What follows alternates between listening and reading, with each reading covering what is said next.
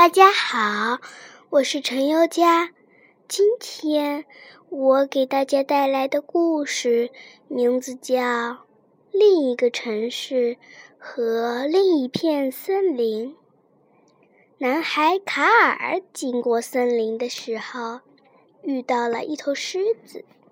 狮子问：“你从哪儿来？要到哪儿去？”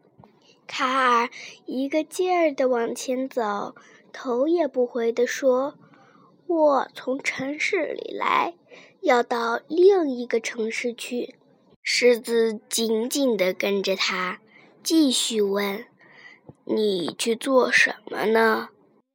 卡尔终于停下来了，对狮子说：“去看另一个男孩。”狮子懂了，事情是这样的。一个男孩住在城市里，现在他要穿过一片森林，到达另一个城市，去看望另一个男孩。狮子想了想，问：“这个世界上也有另一片森林吗？”卡尔说：“有的，附近就有一个，但必须穿过城市。”狮子又问。那另一片森林里也有狮子吗？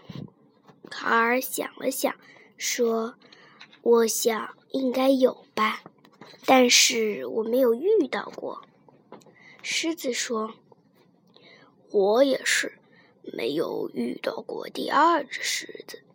我想去碰碰运气。”卡尔懂得狮子的意思了。狮子要走出这片森林，穿过一个城市，到达另一片森林，去寻找另一只狮子。他们就说好了一起走。当卡尔走不动的时候，狮子很主动地要求背他。他们一起到达了卡尔要去的城市。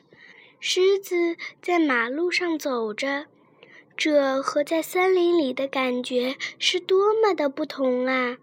他很吃惊，城市里有那么多那么多的人，有那么高那么高的楼，还有跑得那么快那么快的车。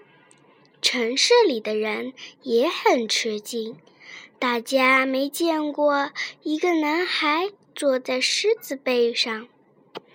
卡尔敲开另一个男孩家的门，那个男孩对卡尔说：“你总能让我感到意外，你居然这样来到了我的城市。”然后又看了看狮子，说：“感谢你，狮子先生。”被称作先生的狮子非常激动。